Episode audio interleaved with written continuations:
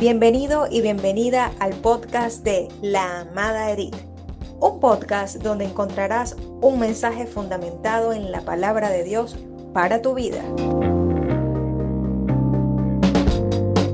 Comenzamos.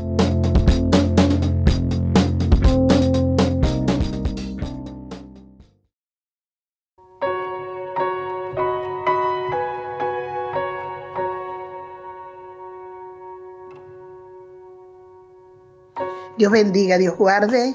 Hermoso viernes. Les habla la apóstol Edith García desde el Centro Misionero de Formación Integral en Turmero, Venezuela, para todo el mundo.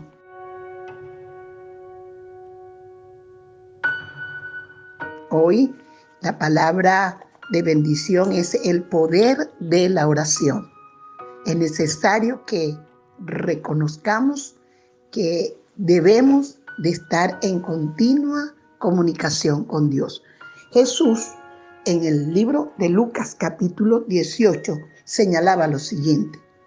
Decía que era necesario orar y no desmayar, entendiendo que la oración no es otra cosa que una forma de hablar con nuestro Dios. Y él le señalaba que era necesario, es necesario que tú te comuniques, aunque no estés viendo con quién tú te comuniques, pero sobre todo que te comuniques con Dios y no desmayar. ¿Por qué? Porque la oración viene a ser el gran privilegio que Dios dejó para hablar con Él. Pero a pesar de que es un gran privilegio, hay una debilidad siempre y, es que a veces por alguna situación dejamos la oración, dejamos de comunicarnos con Dios, dejamos de, tener unas primeras palabras al levantarnos con nuestro, con nuestro Creador. Entonces, es por eso que eh, hoy quiero señalarte sobre el poder de la oración, principio de oración y el propósito de la oración, de una manera clara y sencilla. El poder de la oración es porque tenemos que ser dependientes de nuestro Dios, dependientes de ese Creador.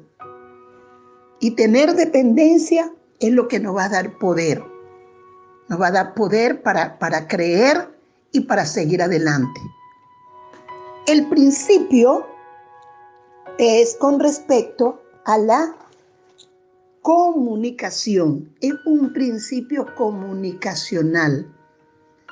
Comunicarse nos permite relacionarnos y nosotros hoy más que nunca debemos de tener una relación maravillosa con nuestro Dios. Es por eso que en el Salmo 55, verso 17, el salmista llegó a concluir en medio de una situación, en medio de una problemática como tú tienes ahora, y te lo da como un consejo sabio. Y te dice, tarde, mañana y al mediodía oraré, oraré, y Él me oirá. Tarde, mañana y al mediodía. O sea, da tres espacios de tiempo que tú lo puedes ubicar como tú lo creas conveniente.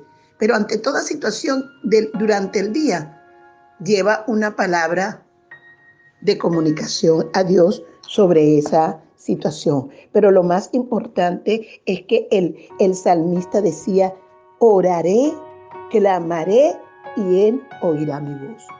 Para el que cree todo le es posible. Y tú te tienes que llegar con ese principio de comunicarte con Dios convencido de que Él te va a oír. Y el propósito como tal es la estar permanentemente unido a Él, permanentemente unido a Él.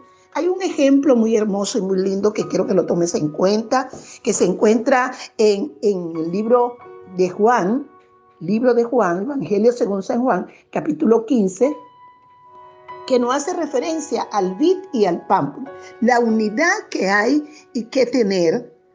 Y Él nos da este ejemplo para que nosotros podamos entender que así Él nos quiere unidos.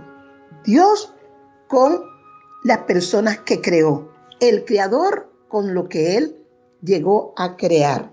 En el verso 15, Juan 15, verso 4 dice, permaneced en mí y yo en vosotros, como el pámpano no puede llevar fruto por sí mismo, sino permanece en la vid, así también vosotros, si no permaneciereis en mí. La unidad es para dar lugar a un principio, es de permanencia, el uno con el otro. Dios no necesita de ninguno de nosotros para Él hacer cosas. No, Él la puede hacer por sí solo, así como vemos en, en el principio que creó al hombre a su imagen y semejanza. Pero nosotros, que fuimos creados por Él, si necesitamos de Él, si necesitamos de Él para hacer, para disfrutar o para lograr cosas. Es por eso que es necesario esa permanencia con Dios. Y en el verso 7 dice, y si permaneces en mí y mis palabras permanecen en vosotros, pedid todo lo que queráis y os será hecho. Pedid todo. La oración no es solamente el pedir convencido de que Dios no lo va a hacer, sino también dar gracia por lo que somos, por lo que estamos y por lo que queremos ver. En este momento que hay una situación, que todos sabemos la situación que estamos viviendo, que lo que oímos a veces son una cantidad de palabras que pueden influenciar en nosotros y causar miedo y temor, como muchas veces ha sucedido, vamos a ubicar la oración. Cuando oímos esas palabras que pueden ocasionar algo negativo en nosotros, vamos a dejar de oír eso y vamos a comenzar nosotros a hablar con Él. Jesús nos daba otro ejemplo. Él decía, no uses repeticiones, vanas repeticiones, que fue como nos enseñaron. Entonces ya en Mateo capítulo 6, verso 6, Él dice, cuando vayas a orar, abre la puerta, entra en tu aposento, es decir, busca un sitio donde tú puedas estar allí solo con Dios y ora a tu Padre que está en lo secreto y tu Padre te va a recompensar en público delante de los demás.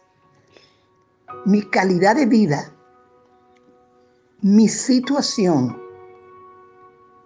va a estar íntimamente relacionada con la oración y la comunicación que yo tengo con mi Creador. Quiero decirte que la oración no tiene sustituto.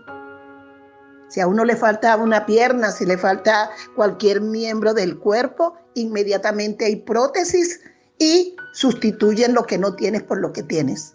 Pero la oración no. La oración no tiene un sustituto.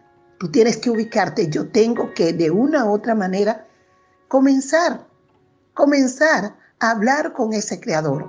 No tiene que ser una oración elocuente. No tiene que ser una oración con muchas frases. Es sencillamente lo que tú quieres decirle a Él por lo que estás viviendo en un momento determinado. Pero dice la palabra que cuando nos llegamos a Él, Él está presto para oírnos. En el Salmo 61, la palabra de Dios te dice con una convicción, ¿Por qué es convicción? Porque al que cree todo le es posible. Y tú tienes que creer que cuando tú te diriges a Dios con una palabra, Él te está oyendo. El Salmo 61 dice, oye, oh Dios, mi clamor, a mi oración atiende. Desde el lugar donde yo clame, tú me vas a oír. Cuando yo esté a punto de desmayar, Señor, tú me oyes y me llevas, me levanta y me lleva a la roca que es más alta que yo. Bendiciones.